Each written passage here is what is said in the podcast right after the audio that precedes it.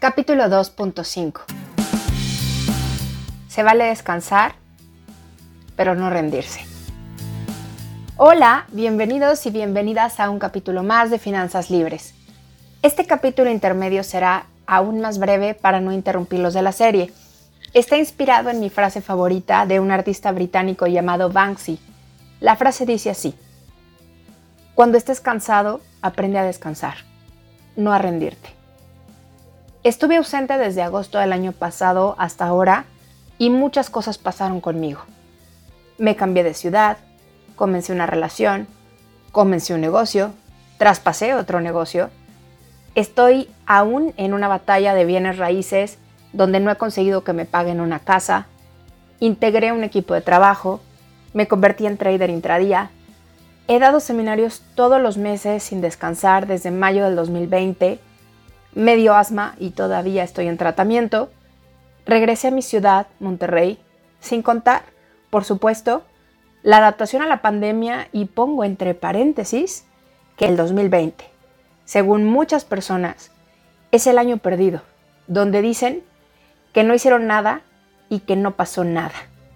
Pues bien, en este ir y venir, perdí acceso a esta cuenta de podcast. Y cuando escuchaba mis grabaciones, recordaba que justamente había que volver aquí, porque aquí estaban los capítulos de la serie incompletos.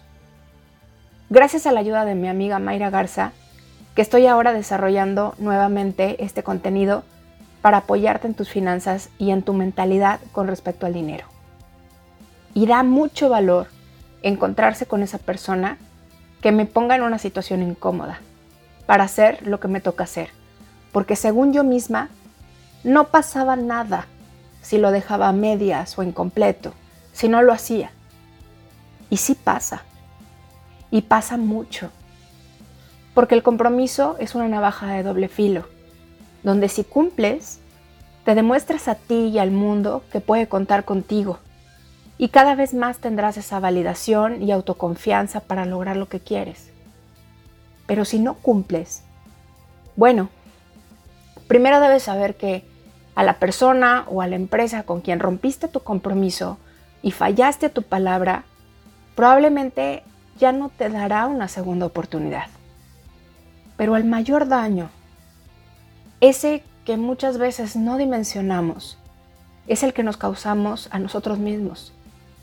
Es entender que me fallé, que no cumplí lo que dije y cada vez más validar que no lo voy a hacer que no voy a lograr lo que me propongo por mi falta de compromiso. Pues bien, de eso te voy a hablar en el capítulo 3 y solo quiero agradecerte si me escuchaste el año pasado y te quedaste con ganas de escuchar más y me dijiste que esperabas que volviera a grabar porque querías escuchar el siguiente capítulo, que te dedico el episodio 3 con mucho amor desde mi compromiso conmigo y contigo.